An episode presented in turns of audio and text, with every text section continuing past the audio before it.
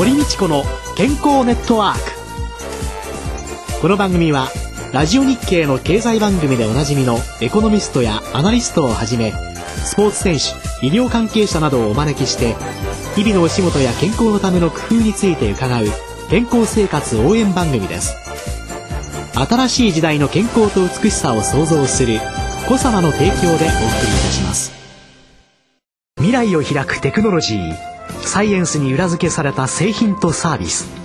コサナは独自のビジョンによって新しい時代の健康と美しさを創造し皆様のより豊かな生活に寄与したいと願っています。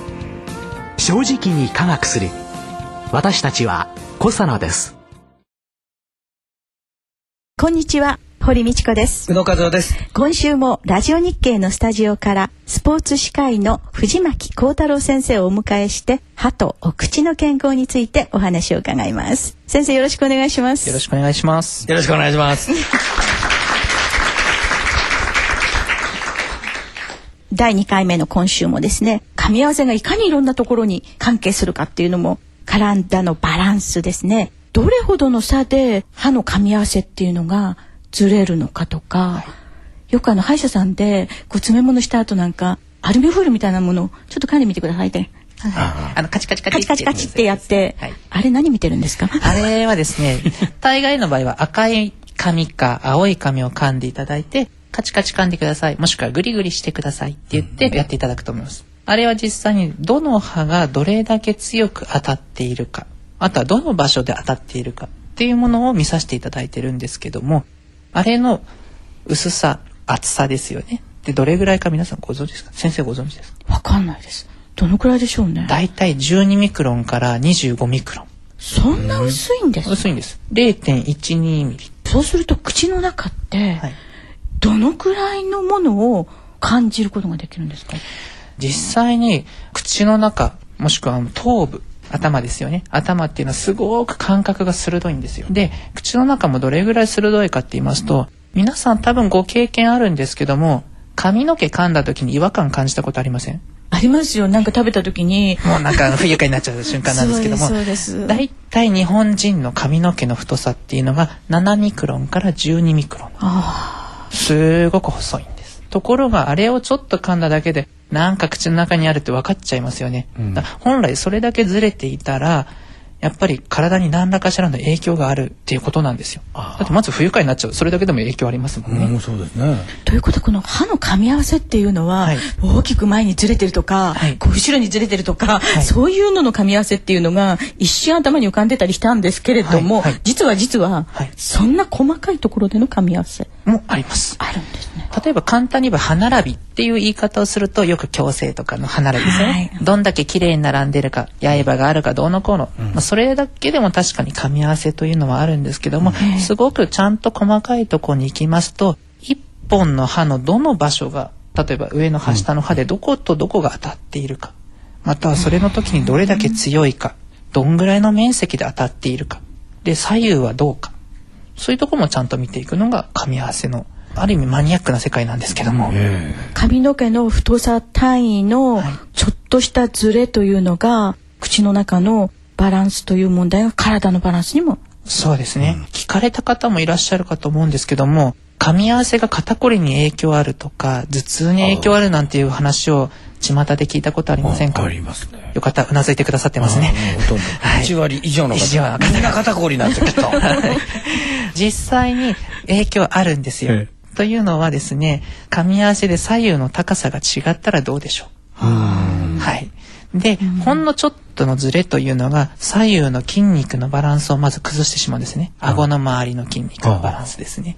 まあ、そこから例えば顎関節症であったりとか、あとは片頭痛、ちょっと痛いなっていうあの片頭痛ありますよね。のにつながっていきます。で、それだけではなくて、やはり上の顎と下の顎の噛み合わせの仕方が違うと、今度はそれを支えている首の骨にきます。頭って重いですからね。それを支えている首の骨の影響が出てくるんですけども骨自体に影響というよりは周りをサポートしている筋肉に影響が出てくるんですよ。でそこから今度は肩。あと背骨ですね。それから腰。だんだんと下がってきます。なんでかっていうとあの柳とかでもそうなんですけども、うん。上が揺れりゃ下もだんだんと揺れてきますよね。下から揺れることっていうのはまずないですようね、ん。地震は除いてくださいね、はい。風って考えてくださいね。その時に上から揺れええ影響が出てくるので、これ人間の体も一緒です。上から影響出てきてだんだん腰にきます、そういえば肩こりだけで腰痛はないよっていう人いないですよね。いないですよね、ねえ皆さん。あよかったうなずいてくれてますね。そういうのをもしかしてすごい肩こりの人が私は歯から肩こりが来てるかもしれないって歯医者さんに行ってはい。見ていただけるものですか、大概は見ていただきます大概はというのはですね あのー大概が。大概が問題なんですけども、はい。噛み合わせに対してやはり意識されてる先生されてない先生っていうのもいらっしゃいますし、はい。大学後の勉強の仕方ですね、うん。噛み合わせのどれがいいの悪いのみたいなもしくはどういうのがもうより体に合ってるのっていう勉強の仕方が変わってきてしまうんですね。大学で習ってきたことじゃない社会に出てからはい。噛み合わせというのがはい。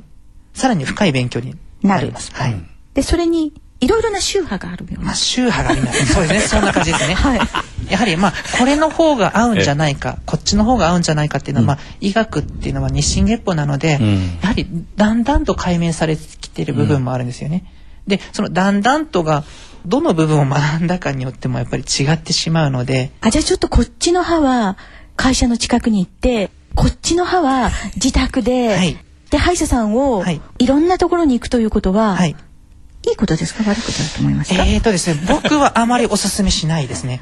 っていうのはやっぱりその、まあ、宗派というか流派というか、はい、そういうものが違いますとですね、やはり見方が違ってしまいますね。あ僕はこれぐらい例えば上の歯と下の歯が当たってた方がいいよ、この場所で当たってた方がいいと思うんだよっていう人といやいやこっちの方がいいんだよっていう人が違ってしまいますともうそれだけでズレが生じてきてしまいますよね。今のあの政治の世界と一緒です。なるほど。なるほど。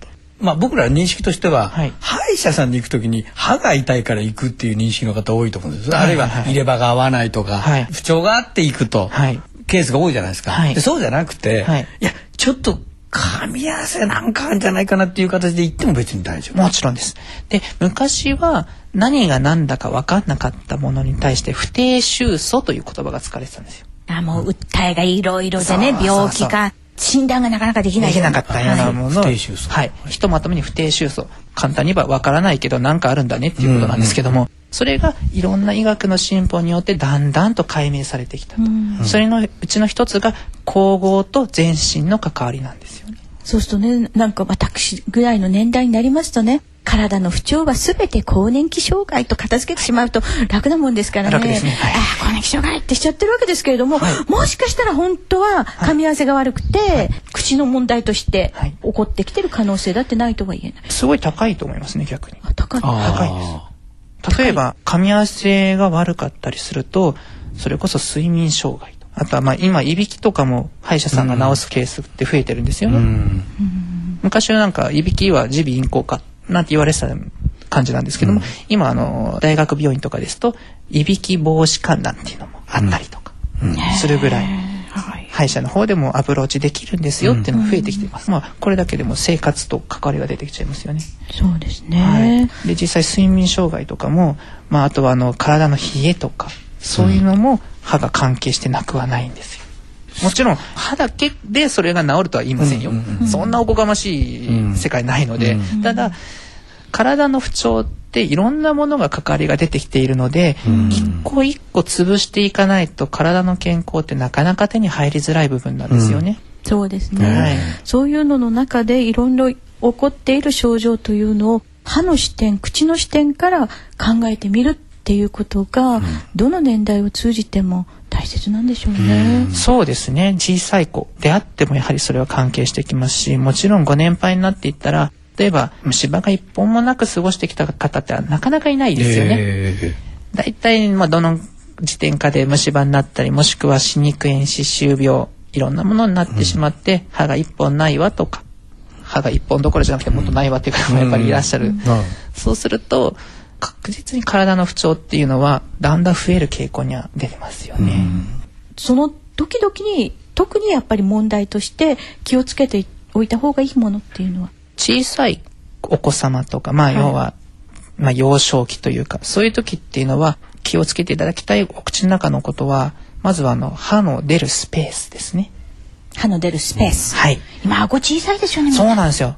あれあのまあ柔らかい食事とかあとは噛む回数が少ないことが一つ原因なんですけども、昔だったらまあ物はよく噛んで食べなさいと。2 3 0回噛んで食べなさいって言ったら今なんて一桁ですからね、だいたい6回8回多くて10回噛めばごっくんっていう食事なので、そうすると顎の成長がやはり少ないんですよ。だってハンバーグにカレーに焼きそばだと噛みませんもんね。はい。僕も結構早く食べちゃいます。よく今スラッと出ましたね。もうお母さん休めのメニューって言うんですよ。あご存知ですか？知りませんでした。それがまず歯の出るスペースがないと後々の成長に関わりが出てしまいますし当然噛み合わせにも影響出ます。はい。で20代30代この辺はですね虫歯と歯肉炎これに特に気をつけていただきたい。はい。例えばまあ中高年と言われる方々これ歯周病、これに特に気をつけていただきたい。歯周病って他の生活習慣病にもいろいろ関わりが出てきますのでだいたい歯周病の方っていうのはそれこそ糖尿病とかはい。高血圧とか、はい。そういうのへの影響っていうのが大きいんです。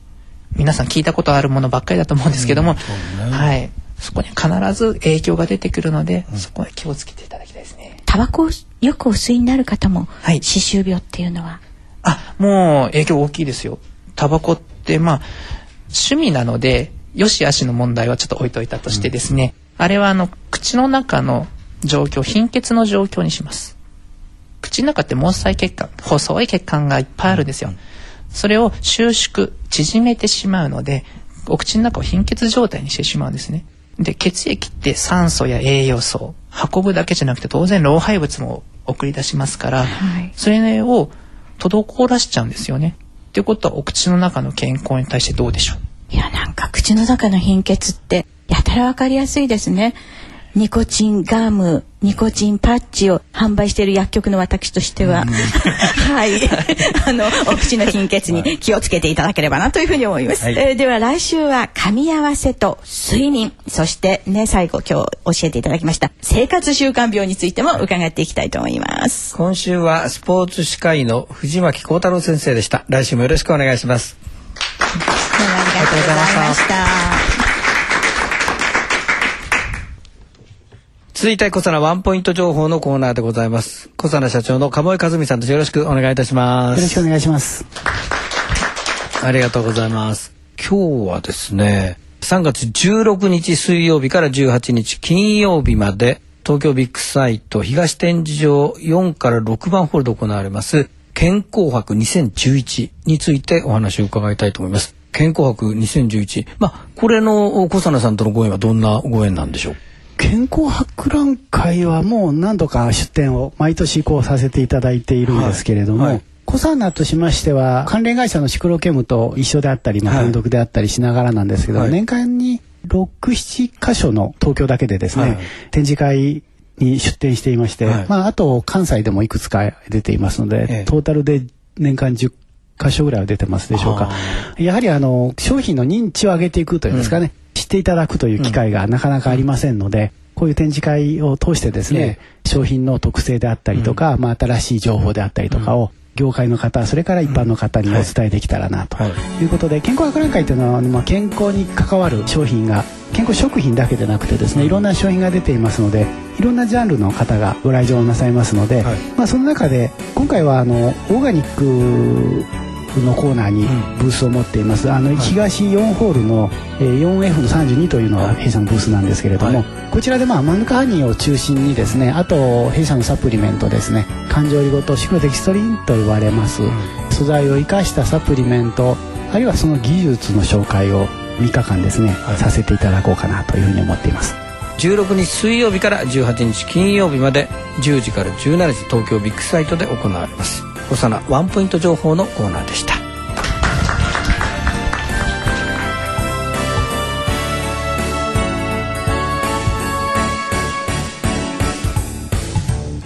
堀道子の健康ネットワーク。健康と美容についてもっと詳しく知りたい方はぜひコサナのサイトへ。検索で「コサナ」カタカナで「コサナ」と入力してください。この番組は新しい時代の健康と美しさを創造する「コサナの提供」でお送りいたしました。